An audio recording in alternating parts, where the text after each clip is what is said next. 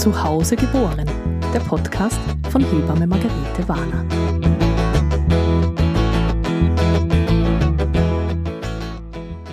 Heute habe ich die Katharina Bösch vor dem Mikrofon, eine Kollegin von mir und Freundin und eigene Hebamme und was bist du noch so alles? Vereinsmitglied, Beraterin. Genau. Alles Mögliche. Vertretung. Vor dem Mikrofon. Ja, Vertretung, genau. Wir versuchen heute ein bisschen im Hebammendialog zu sein und uns Fragen gegenseitig zu stellen, beziehungsweise eine Frage in den Raum zu werfen und die gemeinsam zu beantworten. Machen wir das. Also, meine erste Frage ist, warum bist du überhaupt Hebamme geworden?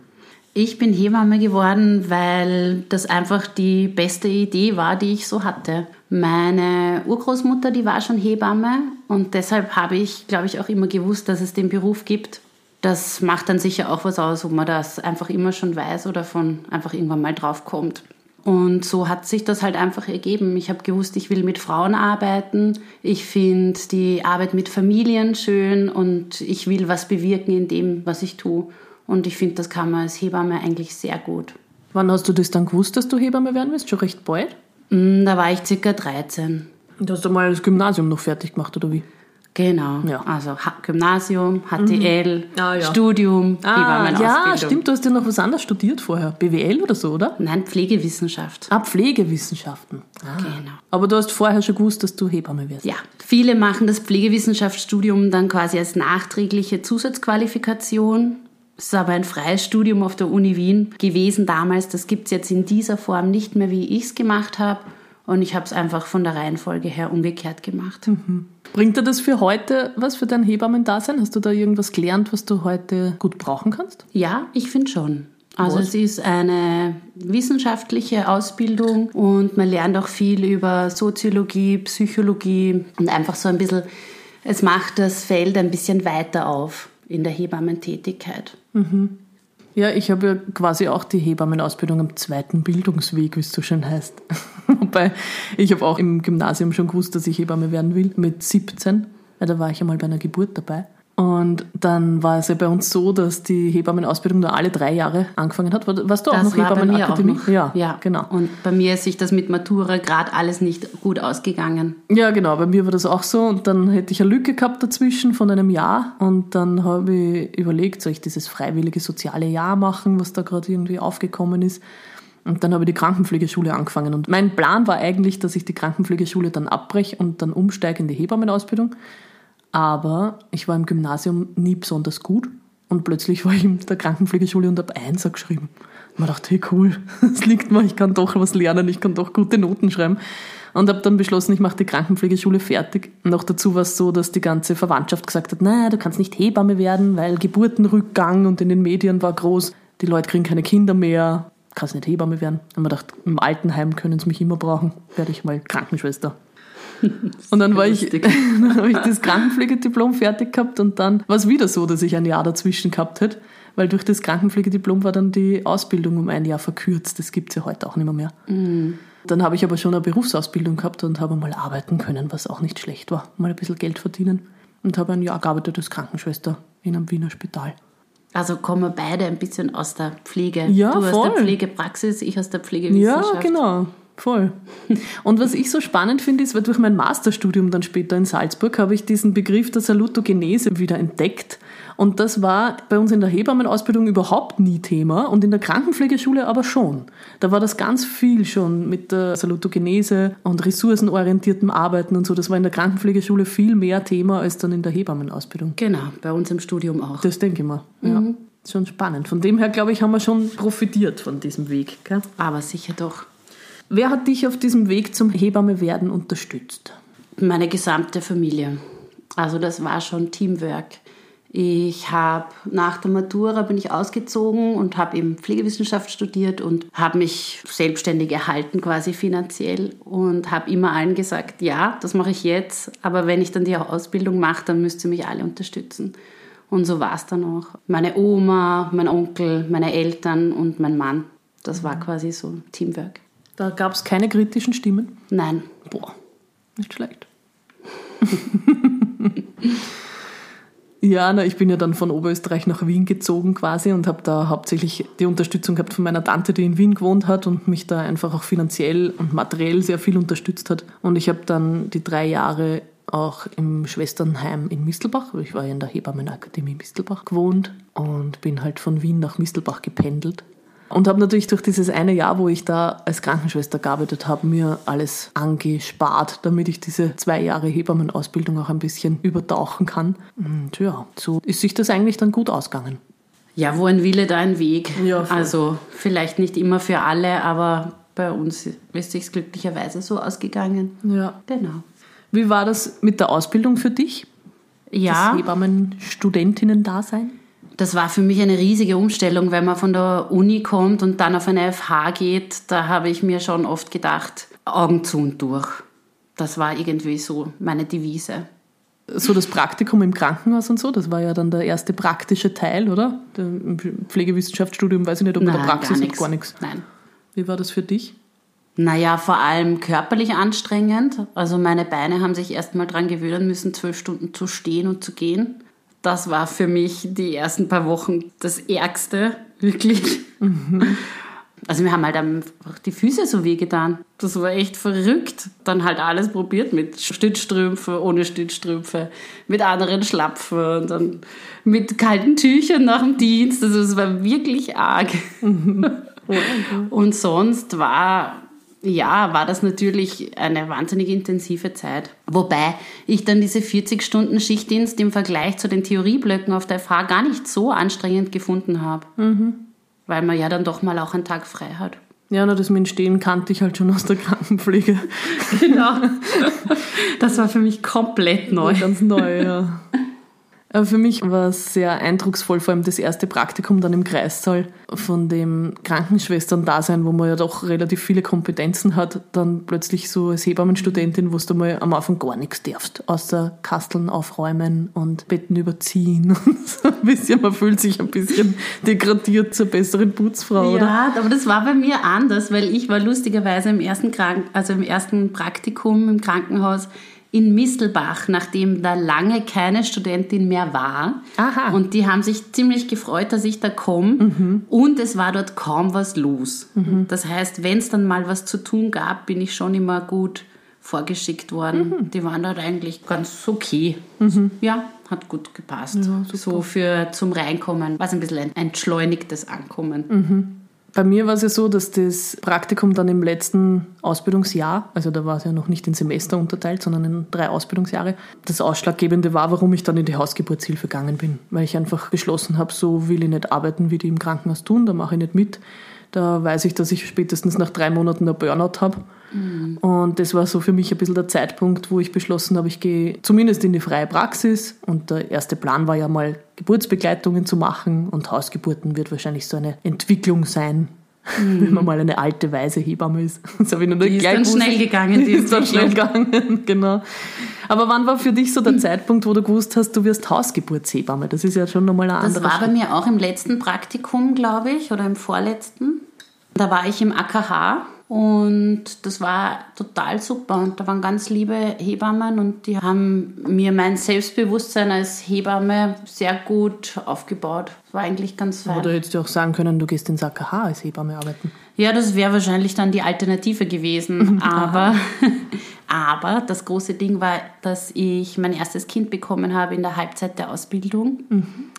Das war zu Hause, das war eine Hausgeburt geplant und war eigentlich sehr, sehr schön. Es war eine sehr bereichernde Erfahrung. Und dann war ich aber an dem Punkt, wo ich reflektiert habe, dass man in der Ausbildung sehr viel lernt über, was ist gerade State of the Art, wie ist das Vorgehen wissenschaftlich fundiert, wie soll man Frauen und Babys optimal betreuen. Und bei mir dann die große Diskrepanz entstanden ist zu Theorie und Praxis. Und mich eigentlich am meisten gewurmt hat, dass man das, wie es sein soll, nicht leben kann in der Praxis. Das war bei mir eigentlich der Hauptbeweggrund, warum ich mir gedacht habe, ich will Hausgeburten betreuen, weil ich das so arbeiten kann, wie es für Frau und Kind am besten ist. Und bist du dann direkt nach der Ausbildung in die freie Praxis gegangen? Ja, genau. Und in die Hausgeburtshilfe gegangen? Ja, genau. Ja. Seitdem begleitest du mich ja auch auf meinen Weg. Stimmt. Ja. Hattest du mal Zweifel, ob das der richtige Weg ist? Nein, eigentlich nicht. Nein. War von Anfang an klar. Ja, ich habe ja auch, ich habe schon verschiedene Jobs gemacht und bin dann einfach irgendwann, also besser wird es nicht mehr. Das mhm. weiß ich mittlerweile. Also ich bin ja auch direkt nach der Ausbildung in die Freipraxis gegangen, einfach weil ich das dann schon entschieden habe während der Ausbildung. War nicht gleich so leicht, weil die das von Ausbildungsstättenseite nicht so gern gehabt haben. Das war schon ein bisschen mühsam, aber ich habe mich dann eben auch dem Verein Hebammenzentrum angeschlossen und die haben mich da recht gut aufgefangen. Dort habe ich viele Kurse machen können und habe auch da ganz viele Geburtsbegleitungen dann gemacht am Anfang. Ich habe in jedem Spital, wo es irgendwie möglich war, Geburten zu begleiten, habe ich einen Vertrag gehabt mit den Spitälern habe mich überall einschulen lassen und habe halt das erste Jahr ganz viel Geburtsbegleitungen gemacht und bin dann eigentlich mit den Hausgeburten so in Kontakt gekommen, weil ich andere Hebammen vertreten habe. Also erst durch die Vertretung das erste Mal Hausgeburten gemacht. Mm. Und da habe ich dann Blut geleckt, weil ich mir dachte, boah, das ist ja viel besser als die Geburtsbegleitungen. Das mache ich ja viel lieber. Und dann sind immer mehr Hausgeburten dazukommen. Dann habe ich irgendwann diesen Punkt gehabt, wo ich beschließen habe müssen, will ich jetzt Hausgeburten machen oder Geburtsbegleitungen. Und es gab so viele geburtsbegleitende Hebammen, die sich um die Frauen so gerissen haben. Und dann sind Anfragen kommen von Hausgeburtsfrauen und ich war schon ausgebucht mit den Geburtsbegleitungen, dass ich mir gedacht habe, na, ich lasse lieber die Geburtsbegleitungen den Hebammen, die da die haben wollen. Und ich nehme die Hausgeburtsfrauen. Und dann war das so eine Entscheidung von heute auf morgen, dass ich gesagt habe, ich mache jetzt nur mehr Hausgeburten. Das Super. taugt mir viel mehr. Und das war dann quasi ein Jahr nach der Ausbildung hat sich das so ergeben und dann habe ich nur mehr Hausgeburten gemacht. Und bei mir hat es immer geheißen, so, na, davon kannst du nicht leben, wirst sehen. Und das gerade ganz am Anfang auch, na, und nur frei praktizierend, da kannst du nicht leben davon. Das dauert zwei, drei Jahre, bis du davon leben kannst. Und das war bei mir eigentlich nie so. Super. War das bei dir mal so, dass es am Anfang zart war? Nein, eigentlich nicht. Auch nicht, gell? Mm -mm. Vielleicht ist das in anderen Berufen so, dass die Leute so. Ganz bestimmt ist das in anderen Berufen so. Ganz bestimmt. Ja. Ja. Weil es gibt ja, also in Wien, wo wir zwei sind, jetzt nicht so wahnsinnig viele Hausgeburtshebammen. Es gibt auch nicht so viele Hausgeburten. wir haben eine Hausgeburtsrate von nicht mal 2% in Österreich. Ja. Und wir sind gut beschäftigt mal, mit den 2%. Ich denke mal, das war schon auch ein bisschen eine Lücke, die wir da gefühlt haben. Ja? Mhm. Glaube ich schon. Aber wir könnten noch mehr sein. Immer. Was bedeutet es für dich, heute Hebamme zu sein? Das ist ein bisschen eine philosophische Frage. Ja. Fange mal du an. Ich mal an, okay. Also ich sage ja immer, die Hebammerei ist ja ein Beruf, der ein bisschen also das muss man schon verstehen, was das für ein Beruf ist. Das ist jetzt nicht einfach so ein Job, den man halt macht von Montag bis Freitag von 8 bis 15 Uhr. Vor allem Hausgeburtshebamme zu sein mit der 24-Stunden-Rufbereitschaft und einfach immer da zu sein für die Frauen und für die Familien. Das ist schon was, was man machen wollen muss wo man so ein bisschen geboren sein muss dafür. Ja, oder? also er fordert einfach ein, ein großes Commitment zu dem Beruf. Also man kann das, glaube ich, nicht halbherzig machen. Genau halbherzig geht sowieso gar nicht. aber es ist schon so eine Entscheidung für so ein Leben, oder? Also ich, ich weiß nicht, wie es bei dir ist, aber ich definiere mich schon sehr viel über meinen Beruf auch und ich finde, die Hebammerei beeinflusst halt schon auch sehr viel unser Privatleben und das ist schon so ein, ja, so wie du gesagt hast, ein Commitment zu diesem Beruf. Das muss man schon wirklich machen wollen, damit man das auch alles so gut aushält. Mhm. Die das nicht Ganz aushalten, bestimmt, machen es ja. eh nicht lang. Was auch okay ist. Was auch okay ist, genau. Genau auch politisch gesehen, finde ich, es immer ziemlich wichtig. Also gerade so Frauengesundheit mhm. und Präventionsarbeit und so, das sind alles so die Themen, die ein bisschen im Hintergrund sind, die nicht so öffentlich sichtbar sind. Aber was wir da eigentlich leisten, mhm. Richtung Frauengesundheit und auch Kindergesundheit, Voll. Präventionsarbeit und so weiter, das sind halt schon ja. Also was, was mir ganz besonders wichtig ist in meiner Tätigkeit als Hebamme, ist das Empowerment von Frauen. Ich finde, dass Geburt ganz viel Potenzial hat, seine eigene Kraft zu entdecken und auch ein bisschen das Selbstbewusstsein mal sichtbar zu machen und Frauen aufzuzeigen, was sie alles können und wozu sie in der Lage sind. Und ich finde, das ist immer für mich der schönste Moment, wenn die Frauen nach der Geburt gar nicht dankbar sind, sondern einfach sagen, boah, das habe ich jetzt geschafft. Und weil dann weiß ich, ich habe meine Arbeit richtig gemacht, mhm. weil die Frau hat selber ihr Kind geboren.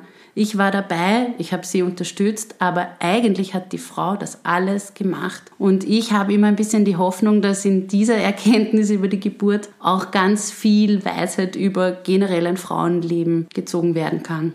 Mhm. Also das ist so eine Rolle, die ich mir wünsche, dass ich das bewirken kann bei manchen Frauen. Ja, das tust du sicher. Das ist ja oft so, oder, dass wir sagen, am liebsten haben wir es, wenn die Frauen nach der Geburt sagen, ich hätte dich eh gar nicht braucht. genau. Das sind die schönsten Geburten ja, für uns, oder? Das stimmt. Andererseits ist natürlich die Hebammerei schon auch manchmal ein ziemliches Handwerk. Also manchmal braucht es so richtig viel Wissen und viel Handwerkszeug. Ich finde, das ist auch ein bisschen die Schwierigkeit darin, zu wissen, wann reicht es einfach anwesend und präsent zu sein und im Fall, dass man gebraucht wird, einfach schnell verfügbar zu sein. Und wann braucht es wirklich auch ein Eingreifen, kleine Handgriffe, kleine Maßnahmen oder auch mal was Größeres. Mhm. Aber da die richtige Dosis zu finden, das ist, finde ich, das Kunstwerk daran. Mhm. Also so viel wie nötig und so wenig wie möglich. Empfindest du dich als mutig? Weil es gibt, wenn man sagt, man ist Hausgeburtshebamme, das geht uns ein bisschen so wie den Frauen, die sagen, sie planen eine Hausgeburt, dass dann die Umgebung sagt, boah, du bist aber mutig. Wir hören ja das auch manchmal, oder? Dass wir sagen, boah, echt so Verantwortung kannst du tragen. Ich empfinde das gar nicht so. Also ich finde, Mut ist ganz, ganz falsch. Weil Mut brauche ich für was, wenn ich blauäugig in eine Situation reingehe. Dann muss ich mutig sein. Aber das tue ich ja nicht. Ich weiß ja, was mich erwartet. Ich bin ja vorbereitet auf Eventualitäten, die unter der Geburt auch noch passieren können. Also ich empfinde mich überhaupt nicht mutig.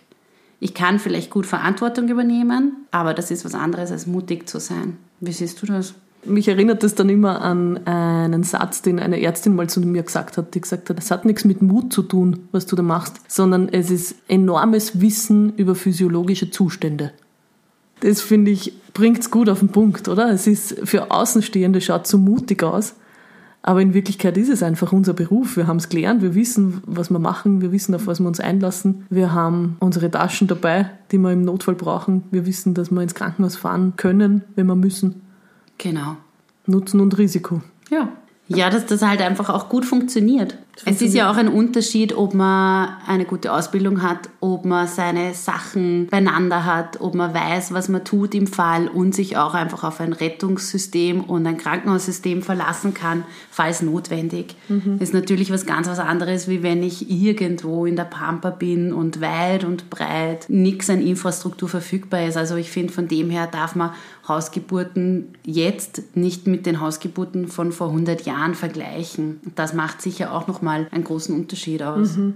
Oder in anderen Ländern, wo du zwei Stunden entfernt bist vom nächsten Krankenhaus oder so. Genau. Ja.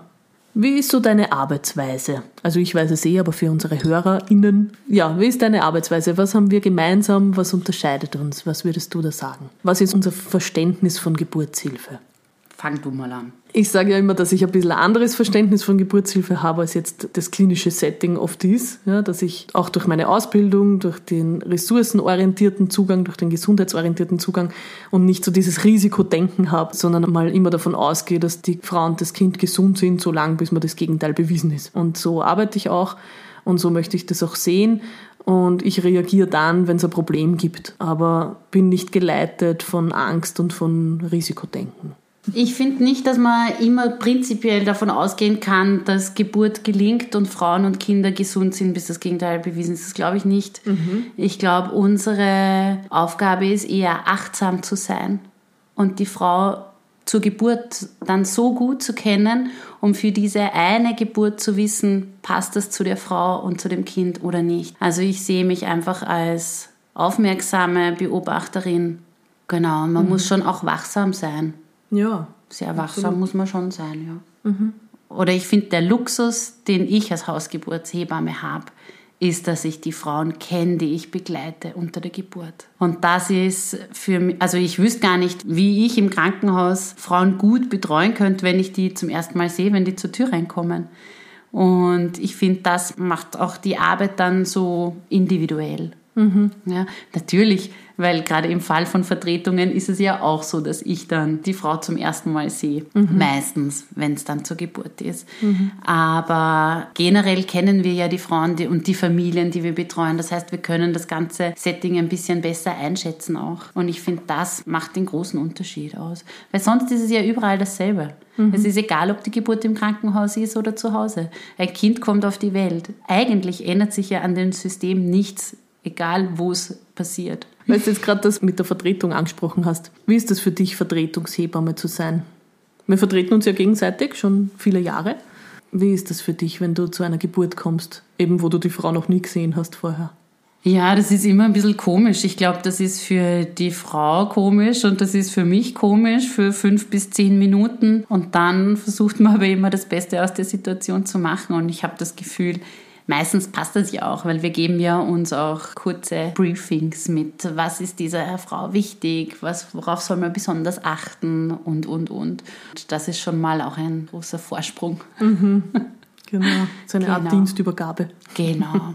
Ich finde ja immer, als Vertretungshebamme ist man so die Retterin in der Not, weil das ist so, die Na, Frau ruft an so. und du kannst nicht. Nein, finde ich gar nicht Ich finde, die Frau ruft an und du sagst ihr, du kannst nicht kommen und es ist so, oh Gott, du bist nicht verfügbar. Die Welt bricht zusammen. Was ist jetzt die Alternative? Muss ich jetzt ins Spital fahren?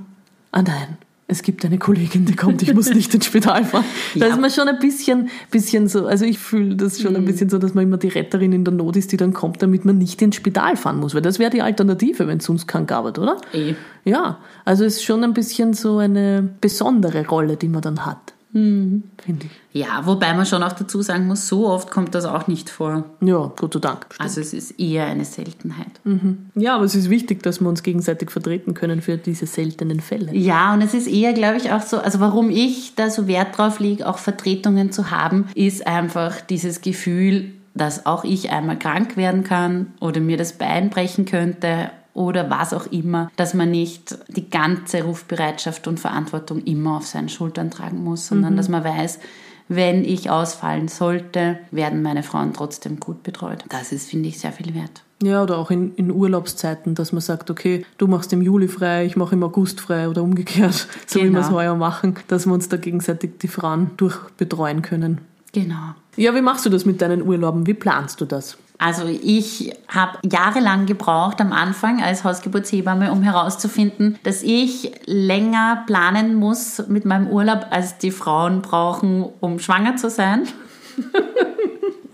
Das heißt, die ersten Jahre habe ich mal relativ wenig Urlaub gemacht. Und dann mache ich es jetzt meistens so, dass ich im Sommer einen Monat frei habe und im Winter einen Monat. Das heißt, du nimmst dann einen Monat keine Frauen Genau. In der Zeit. Genau. Und für die Randbereiche dieser Urlaubszeit macht man sich das dann meistens eh ganz gut aus. Mit den Kolleginnen. Genau. Na, so mache ich sie auch. Also ich habe ja mal den Versuch gestartet, über Facebook immer so einen Verhütungskalender zu posten. Dass, die Frauen wissen, wann sie verhüten sollen, damit sie nicht genau in meinem Urlaub Geburtstermin haben. Das hat nicht funktioniert. Habe ich zwei, drei Jahre so gemacht. Das hat überhaupt nichts gebracht. Habe ich wieder aufgehört. Geil, das hast du wirklich, Ja. Ja. So ein Kalender ganz todelsicher, wo dann an den. Heute an kein den, Sex. Ja, so ein Kondome habe ich dann reingezeichnet. Hier bitte verhüten. Ja, hat nicht funktioniert. Herrlich. Also doch besser mit Vertretungen Urlaub machen. Wie siehst du deine Rolle als Hebamme, der Frau, der Familie gegenüber? Wir arbeiten ja doch ein bisschen interdisziplinär. Wir Ja. haben Doulas an unserer Seite, wir haben Hebammen, Ja, selten, Studenten. leider. Selten. Wir sind auch immer wieder mal in Kontakt mit den Ärzten, Gynäkologen, Kinderärzten. Selten, aber schon. Ist schon unsere Schnittstelle, oder? Mutter-Kind-Pass ist quasi, also finde ich, ist so das Kommunikationsmittel zwischen Arzt und Hebamme. No. Nein, findest du nicht? Verwende ich nicht als solches. Nein, eigentlich nicht. Wird jetzt eh schwierig, wenn sie es umstellen auf elektronisch. Ja, eben.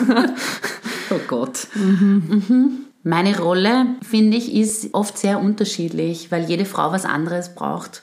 Und daran versuche ich mich zu orientieren. Also einfach wirklich situationsbezogen. Das kommt dann ein bisschen mit der, der Erfahrung, dass man dann ein bisschen ein Gespür auch bekommt. Was braucht diese Frau, um loslassen zu können? Was wird der einen Frau helfen? Es hilft als Hebamme, wenn man ein Gespür für Menschen hat. Das stimmt. Bei manchen ist es recht lustig, wenn man so das Gefühl hat, mit denen wird man gar nicht warm, oder? Da braucht man oft ein bisschen, bis das Eis bricht. Natürlich gibt es zwischen manchen Frauen dann auch eine große Verbundenheit, gerade auch wenn man irgendwie viel durchgemacht hat in dieser langen Zeit der Betreuung. Also die meisten Frauen lernt man ja bald einmal kennen, nachdem sie wissen, dass sie schwanger sind und begleitet sie, also ich ungefähr bis einen Monat nach der Geburt. Das ist schon ein recht langer Zeitraum, wo sich auch oft im Leben der Frau sehr viel tut. Sehr intensive Zeit eigentlich. Genau. Und das ein bisschen mit zu begleiten, das ist schon auch sehr aufregend und schön. Und so dieses Wissen, dass man als Hebamme einfach auch so ein wichtiger Teil ist im Frauenleben, oder? Es gibt ja immer wieder welche, die sich dann Jahre später noch dran erinnern oder wenn man sich trifft, mal zufällig in Wien, passiert eh selten, aber dann doch bei irgendwelchen mhm. Veranstaltungen oder so, wo man sich dann trifft und wo dann Frauen nach Jahren noch sich freuen, dass man sich wieder sieht und, oh, und ich bin sofort wieder in dieser Zeit zurück, wenn ich dich sehe, oder? Das ja, ich finde es immer komisch, wenn man dann die Frauen mit den Kindern nach langer Zeit wieder sieht weil ich mir immer denke, wo ist die Zeit hin? Dass mhm. die Kinder plötzlich so groß sind, die waren doch gerade noch so klein. Wir haben es noch als Babys in den Händen gehabt. Ja, genau. ja. Also das passt oft nicht ganz zusammen, meine Wahrnehmung von Zeit und wie schnell die Kinder wachsen. Ich glaube, das ist als Hebamme ein bisschen brutal. Vor allem, ich habe immer gesagt, wenn man frisch anfängt als Hebamme, dann ist so der erste spannende Moment, wenn dann die gleiche Frau, die mit dir schon mal geboren hat, beim zweiten Kind wiederkommt, oder? Das ist so, wow, die kommt wieder, mm. die darf ich wieder begleiten. Jetzt haben wir ja schon welche, die haben schon drei, vier, fünf Kinder mit uns geboren. Na, das so viel sind es bei mir nicht. Sind es noch nicht? Na, wie lange bist du jetzt Hebamme? Ähm, seit zehn Jahren. Na, das jetzt aber schon aus. Ja, wie eine viele Kinder habe ich schon ja? dreimal betreut. Na, siehst Beim ersten, Drei beim zweiten Kinder. und beim dritten. Na, schau. Ja. und ich glaube, der nächste Schritt wird sein, dass die, die wir aufgefangen haben, dann zu uns kommen, schwanger. Ja, da darf ruhig noch ein bisschen Zeit vergehen. Ja, eh.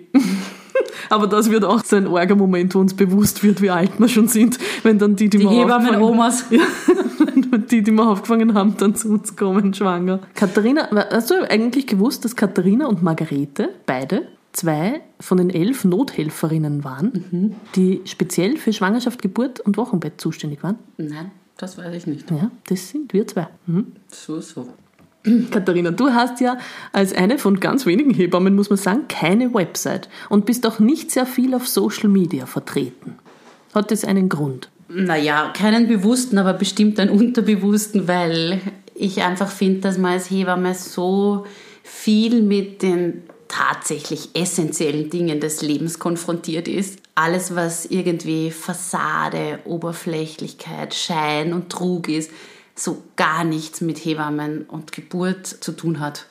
Also das find, passt für mich überhaupt nicht zusammen und deshalb ist das für mich wahrscheinlich auch ein bisschen so ein, dass ich mich dagegen sträub, weil wozu? Ich konzentriere mich halt mehr auf das, was wirklich Tiefe hat und das finde ich ist auch was, was das Hebammenleben eigentlich so schön macht, dass man so nah dran ist am Leben. Du könntest ja eine ganz ehrliche Website gestalten. Ja, da, das ist eben mein Plan seit zehn Jahren. Also, also ich lese ja nicht noch. das Prinzip ab. Okay. Aber es gibt halt einfach immer Wichtigeres zu tun. Aber wie finden dann die Frauen zu dir? Oft ist es so, dass ich einfach die Freundinnen von Freundinnen von Freundinnen betreue. Das finde ich immer ganz lustig. Einfach auch so über Empfehlungen. Mhm. Genau. Wie viele Geburten begleitest du so pro Jahr? Das schwankt, weil die letzten Jahre mit Corona war es natürlich sehr viel intensiver, aber ungefähr 30 bis 35 Geburten im Jahr. So wie ich ungefähr. Ja, und dann haben wir ja 2016 unseren Verein, den Hebammenkreis, gegründet. Du bist ja da auch Gründungsmitglied. Genau. Uns gibt es jetzt schon seit sieben Jahren. Ja, seit sieben Jahren. Seit sieben Jahren gibt es den schon. Wir unterstützen uns gegenseitig in der Berufsausübung. Und das umfasst alle Aspekte des Hausgeburtshebammen-Daseins. Und finde ich auch sehr angenehm, weil wir doch eine recht kleine Peer Group sind, die Hausgeburtshebammen in Wien und Umgebung. Wenn man dann von Gleichgesinnten unterstützt wird und ein Austauschforum hat, dann ist das wirklich sehr, sehr angenehm. Ich schätze das sehr. Hm, schön. Genau. Ja, ich finde auch unsere regelmäßige Supervision sehr wichtig, weil ich finde, das ist sowieso was, was man im Hebammenleben braucht. So eine professionelle Supervision im Team zu haben, ist, glaube ich, urwichtig.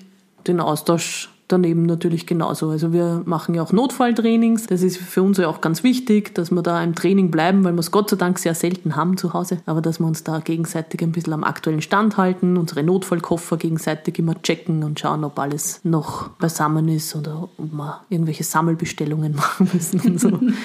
Sammelbestellungen ist auch ein großes, großer Vorteil von so Hebammenvereinen, finde ich. Das stimmt, ja. Da sind wir jetzt zu zehnt. Zehn Hebammen sind wir da schon. Ja, Wahnsinn ist trotzdem immer recht fein. Also gerade wenn alle da sind oder so, finde ich, gerade zum mhm. für so ein Hebammencafé oder eh auch in der Supervision, wenn alle da sind, ist schon eine, eine coole Gruppe genau. mittlerweile. Ja, und auch ich finde, in den letzten zehn Jahren, die ich jetzt arbeite, natürlich haben sich da auch manche Dinge verändert. Wie mache ich was? Wie ist mein Blick auf bestimmte Sachen und da einfach mal im Austausch zu sein? So, ah, ja, du machst das ja so, ah, das probiere ich auch mal aus. Oder einfach so ganz kleine Feinheiten. Das ist schon, finde ich, sehr bereichernd. Mhm. Voneinander zu lernen eigentlich. Genau, weil wir sind zwar so als Hebamme sind wir ja einzeln, also wir mhm. betreuen unsere Frauen alleine. Im Hintergrund haben wir aber schon ein Team. Mhm. Das ist jetzt nach außen nicht sichtbar, aber wir sind schon ein kleines, feines Grüppchen und nicht ganz allein auf weiter Flur. Wobei manche von uns ja schon zweite Hebammen dabei haben bei den Geburten. Genau. Oder ich halt viel Hebammenstudentinnen auch. Hast du vor, für immer Hebamme zu sein? Ja, einige von uns haben ja so ein bisschen, habe ich das Gefühl, so eine Midwife-Crisis und versuchen sich gerade ein bisschen neu zu orientieren. Gibt es da bei dir auch Pläne, irgendwas anderes mal zu machen? Nein. Nein, du wirst Hebamme bleiben. Ja, ich wüsste jetzt nicht, was da noch Besseres kommen sollte. Influencerin. 10.000 Follower. Ich glaube, das wird eher nichts mit mir. Nein, mhm. das glaube ich eher nicht. Naja. Ja, ich meine, es kann sich ja eh auch noch ändern. Keiner mhm. weiß, was die Zukunft bringt und vielleicht habe ich auch noch andere, bessere Ideen, aber derweil einmal Bleibst bin Hebamme. ich sehr glücklich als Hebamme. Hast du eine Zukunftsvision für die Geburtshilfe? Ach, das ist schwierig, weil ja, ich hoffe doch, dass sich alles zum Besseren ändern wird. Also ich bin da trotzdem sehr zuversichtlich. Ich bin voller Zuversicht, dass wir in 20 Jahren eine Geburtshilfe haben, die frauenzentriert ist, wissenschaftlich fundiert und alle Stückel spielt. Bin ich ganz, ganz zuversichtlich. Ja. Echt jetzt? Ja. Aha. Das ja, wünsche ich mir einfach so das, sehr, ja, das dass ich daran glauben muss. Mhm. Genau. Ein bisschen Naivität braucht man manchmal auch im Leben. Und da ist meine gepackt. Super. Wirklich, ist ja, das echt so? Ja, gut. Passt. Eine Frage, die ich noch einbauen muss, wahrscheinlich, weil die passt jetzt am Schluss nicht so rein, aber hast du Hobbys? Ja, ich gehe gern Skifahren und wandern. Das ist leider sehr, sehr schwer vereinbar mit dem Hebammenleben. Leider nicht so optimal. Mhm. Es wäre besser, ich würde gern stricken und basteln, nee. aber nein, mhm. leider gar nicht meins. Ja, lesen. Ich tue gern lesen. Aber lesen ist so Ich tue gern Podcast hören. Du hast mir übrigens heute einen super Podcast empfohlen. Den habe ich mir schon angehört. Echt? Eine Folge, ja, finde ich voll cool. Na schau, das mhm. kommt davon, wenn man so viel im Auto sitzt wie wir, dann muss man leider auch viel Podcast hören, weil irgendwann einmal mag man das Autoradiogeblübel auch nicht mehr hören. Das stimmt. Ich höre voll gern Podcasts, aber meistens über ganz nicht geburtshilfliche Themen, damit man mal was anderes auch hört den ganzen Tag. ja, das ist das Einzige, was ich mir gedacht habe, wenn ich mal nicht mehr Hebamme sein mag, dann könnte ich gut Taxifahrerin werden. Ja. Weil ich mich wirklich gut auskenne. Mhm. Die Wege durch die Stadt. Stimmt, ich mich auch. Aber das ist mittlerweile auch keine Kompetenz, die recht gefragt ist. Ja, wenn also, du Google Maps hast, brauchst du ja. das nicht mehr können. Aber es stimmt, wenn ich im Auto sitze mit meinen Kindern und wir fahren durch die Stadt und ich sage immer, schau, da habe ich schon mal eine Geburt gehabt und da habe ich auch schon mal eine Geburt und da habe ich auch. Meine Kinder sagen, geh Mama, bitte, ich weiß eh. Genau. Nein, das ist schon was, was in der Praxis ganz anders ist, als man sich das vorstellt, wie viel wir eigentlich Auto fahren. Oder von A nach B. Wie viele Kilometer fast im Jahr? Könnte das schon nachschauen. Aber, ja, sowas. Ja, genau. Voll. Wobei ich schon versuche, auch mehr U-Bahn und Rad zu fahren jetzt. Das ist echt. Zu den Hausbesuchen? Ja. Aus ökologischen Gedanken? Oder weil du den Klimaklebern aus dem Weg gehen willst? Ich meine, dachte, ich sollte mich dazukleben. Ich finde das super. Du findest so gut. Nein, weil einfach das Autofahren nervt, wenn man so viel Zeit einfach in diesem Kastel verbringt und man einfach sicher auch aus ökologischen Gründen einfach auch ein bisschen Abwechslung. Mhm. Du fährst ja auch weit eigentlich zu den Frauen, oder nicht? Es gibt schon immer wieder mal extreme Ausreißer, aber eigentlich betreue ich die meisten Frauen in der Stadt. Ich finde es halt immer schade, wenn Frauen ländlich wohnen und dann keine Hausgeburt haben können, weil sie niemanden finden, den es gibt in der Nähe. Also das ist schon echt ein Thema im ländlichen Bereich, die Unterversorgung. Könnten wir mehr Hebammen ansiedeln? Ja, Wahrscheinlich gibt es dann aber halt auch nicht so viele Hausgeburten im ländlichen Raum. Naja, das ist immer die Frage Angebot oder Nachfrage. Nachfrage. Was muss als erstes da sein? Ich glaube, wenn das Angebot da ist, kommt auch die Nachfrage. Das bestimmt. Deswegen hat der Bezirk Neulenkbach eine der höchsten Hausgeburtsraten in Österreich. Das stimmt. weil da eine Hebamme sitzt, die einfach wirklich alle zu Hause betreut, kann man ja. sagen. Na, da das hat die Gunde echt Pionierarbeit mhm. geleistet. Genau. Ja, vielen Dank, Katharina, für dieses tolle Interview. Bitte gerne. Ich freue mich auf noch viele Jahre der Zusammenarbeit. Ganz bestimmt. Ganz bestimmt. Genau. Noch viele schöne Geburten gemeinsam.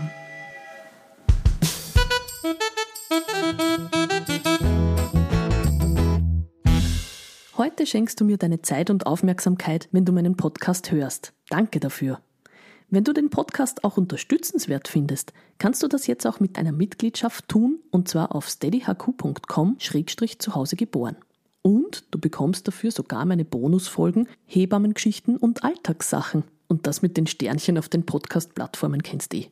Danke dir.